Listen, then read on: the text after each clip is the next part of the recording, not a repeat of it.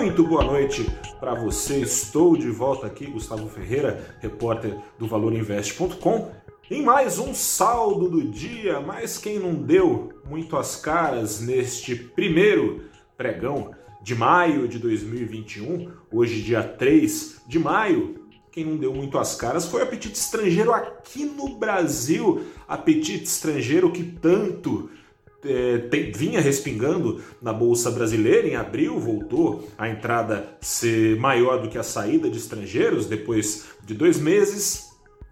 Neste primeiro pregão de maio, no entanto, enquanto as bolsas lá fora apontavam para cima com mais dados, confirmando a retomada forte das principais economias, o Ibovespa hoje passou o dia oscilando perto ali do 0 a 0, fechou ainda assim em alta, em alta de 0,3%, retomando a faixa dos 119 mil pontos. O dólar comercial, no entanto, apesar de ter tido uma queda sólida ao longo do dia, acabou devolvendo boa parte da queda, fechou o dia só com 0,2% de baixa, abre o mês no primeiro pregão fechado aos R$ 5,41.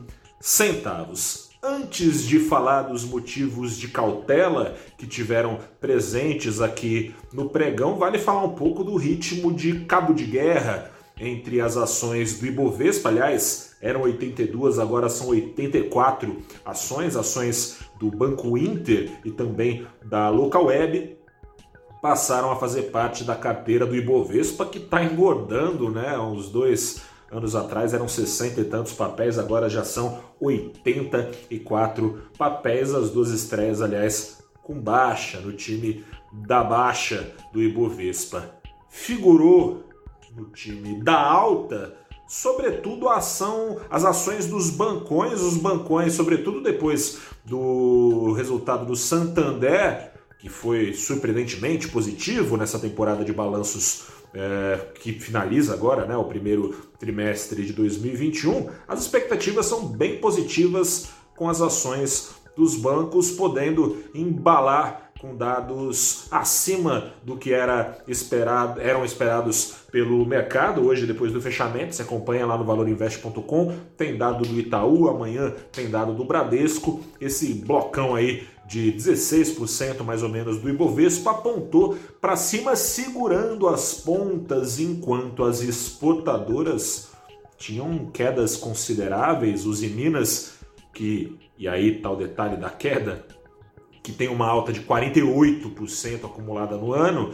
Os Minas, por exemplo, teve queda de 5 e tantos por cento hoje. Mais ações de exportadoras apontaram para baixo, a maior parte delas, com realização de lucros. As exportadoras são as ações que têm sustentado o Ibovespa até aqui no ano, em abril não foi diferente. No ano, o Ibovespa já apontando para o positivo não é lá muito, né? não é lá muita coisa, mas no ano apontando para o positivo 0,16%, melhor do que nada, né? É bom lembrar que uma boa parte do ano o Ibovespa apontou para baixo com a frustração aqui no Brasil, com a retomada, enfim, todo mundo está sentindo na pele. Pandemia aqui no Brasil ainda preocupando, está tendo um recuo, né? E que bom no número de contágios e mortes aqui no Brasil, mas ainda se mantém em patamar elevado, é um dos motivos para explicar por que, o estrangeiro não ficou muito afins, digamos assim, de colocar o dinheiro dele aqui no Brasil, enquanto lá fora, lá fora as economias estão reabrindo coisa e tal, vacinação bem mais acelerada que no Brasil. Há ainda, no entanto, que se ponderar que as ações ligadas sim à retomada da economia aqui no Brasil foram beneficiadas hoje também. Quem liderou, por outro lado, apesar desse momento ainda crítico aqui no Brasil, com investidores projetando um futuro ainda que demore, mas mais satisfatório que o presente, lideraram as ações do Ibovespa, as ações da Iguatemi, né, um grupo de shoppings que tende a se beneficiar conforme a reabertura da economia nos estados em que a rede está presente, que essa reabertura seja bem sucedida. Mas o que, agora falando do motivo de cautela, o que a maior parte dos investidores é, esteve cautela, acautelado, né, temeroso, por causa da decisão do Copom nessa quarta-feira. A decisão em si não deve trazer muita novidade. O Copom, o Comitê de Política Monetária do Banco Central, já avisou há 42 dias atrás, quase, né, que vão ser completados nessa quarta-feira, avisou depois de subir a Selic em 0,75 ponto, que mais uma dose de 0,75 ponto viria. Mas investidores querem saber é sobre o futuro, esse futuro que deve, espera-se, tá, é, mais bem detalhado no comunicado do Copom. O Copom, na figura do seu presidente, presidente do Banco Central, Roberto Campos Neto, tem deixado claríssimo que estamos num ciclo de alta da Selic que vai ser em pouco tempo, ou seja, com altas fortes de 0,75, 0,5 ponto é, mais para frente, ou vai ser mais moderado por causa do ritmo também moderado de retomada da economia. Investidores querem saber né, onde é que estão pisando e à espera disso colocaram então um pouco de cautela em suas decisões, cautela também oferecida pelo balanço de riscos que o Banco Central tem na mão, aliás, dois deles vale destacar aqui o risco fiscal de sempre que se mistura ao político.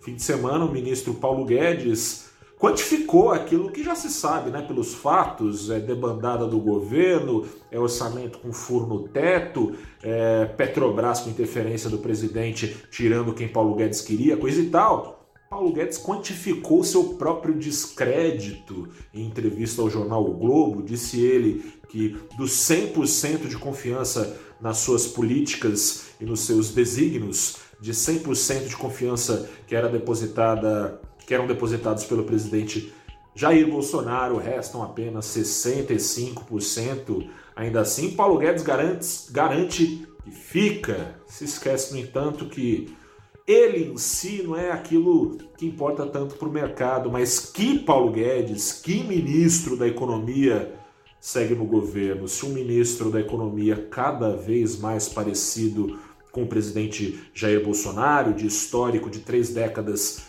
intervencionistas no Congresso, ou se um ministro da Economia capaz de influenciar o presidente Jair Bolsonaro e as suas decisões mais do que tem sido influenciado.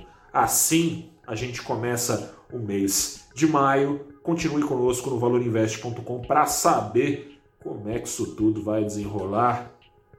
O exterior deve continuar ajudando. Vamos ver se amanhã, terça-feira, o Ibovespa se desgarra dessas cautelas e segue as principais bolsas hoje mais uma vez em alta no mundo.